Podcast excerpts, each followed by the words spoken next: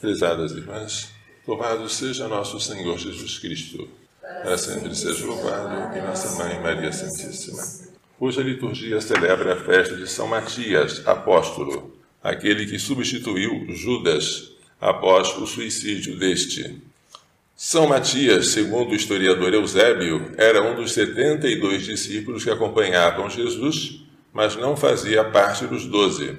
Quando o número dos doze ficou desfalcado, onze, era um número que não condizia com as doze tribos de Israel, nem com o desejo de Jesus de fundar a sua igreja sobre doze alicerces, Pedro então interpretou o salmo que se referia à deserção de Judas, que fique deserta a sua morada, nem haja quem nela habite e ainda que outro ocupe o seu lugar. Mas quem vai ocupar o lugar de Judas? Apresentaram dois homens, um chamado José, apelidado Justo, e o outro chamado Matias.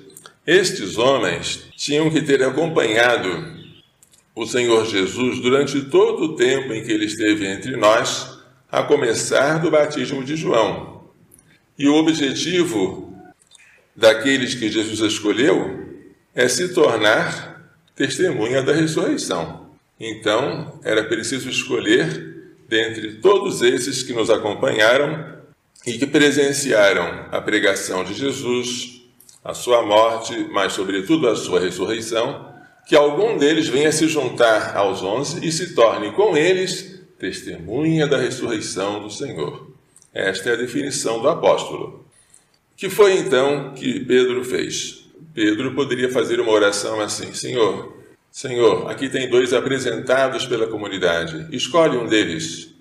Mas Pedro não disse: escolhe um deles.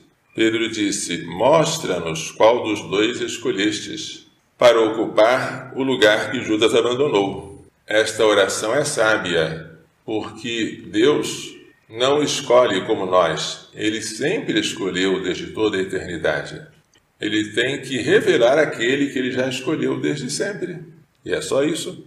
Tantas pessoas ficam preocupadas em procurar alguma coisa que seja relativa à própria vocação. Qual convento eu vou escolher? Se for matrimonial, qual marido eu vou encontrar para escolher e casar-me com ele? Mas esta forma não está correta. Se a sua vocação é para a vida religiosa, o convento já existe, é preciso que Jesus diga qual é. Se a vocação é para o matrimônio, o marido já existe. É preciso que Deus diga qual é. Ai de nós, se quisermos escolher no lugar daquele que Deus escolheu. Mas isso São Pedro não quis fazer. Mostra-nos quem escolheste. Então tiraram a sorte entre os dois. E a sorte caiu em Matias, que foi juntado ao número dos onze apóstolos. Matias foi escolhido. E Jesus diz claramente no Evangelho hoje: Não fostes vós que me escolhestes, fui eu que vos escolhi. O que nós fizemos foi dar um sim à escolha de Jesus, mas a precedência é dele. Ele nos escolheu antes que nós disséssemos sim à sua escolha. E ele escolheu-nos com um propósito, para nós irmos e produzirmos fruto e o fruto permaneça. Ele não se contenta com as folhas, porque ele amaldiçoou a figueira que estava repleta de folhas, mas sem figos. Que ninguém mais colha fruto de ti, e a figueira secou até as raízes. E o fruto que ele quer não é um fruto qualquer, perecível, um fruto que permaneça. O fruto que permanece é a caridade, porque a caridade não passa jamais. E a caridade se demonstra de maneira excelente ao dar a vida pelo amigo. Jesus demonstrou a sua caridade por nós quando se entregou à morte por nosso favor. E o mesmo fez Matias. Segundo uma tradição, ele teria sido decapitado. A figura dele aparece com um machado na mão. Ninguém tem maior amor do que aquele que dá a vida pelos seus amigos. E Jesus usa a palavra amigos em vez de servos porque o servo não sabe o que faz o seu senhor, mas o amigo sabe. Eu vos dei a conhecer tudo o que eu vi de meu Pai. A amizade acrescenta isto ao amor. Devemos amar até os inimigos.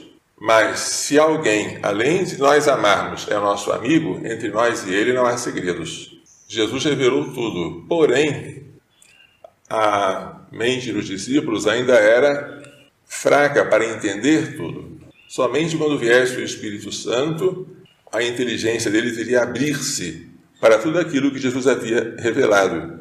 Façamos como São Matias, deixemos-nos escolher por Jesus. Digamos sim, sigamos o caminho traçado por Jesus, o caminho da caridade, da imolação, até o derramamento de sangue. E não nos contentemos com folhas, nem com frutos perecíveis, mas peçamos a Deus insistentemente para que nós, escolhidos por Ele, produzamos frutos de caridade. Que Maria Santíssima, que tanto produziu esses frutos e produziu o bendito fruto do seu ventre, que é Jesus, nos faça entender e pôr em prática as lições desta liturgia. Louvado seja nosso Senhor Jesus Cristo. Para sempre seja louvado em nossa Mãe Maria Santíssima.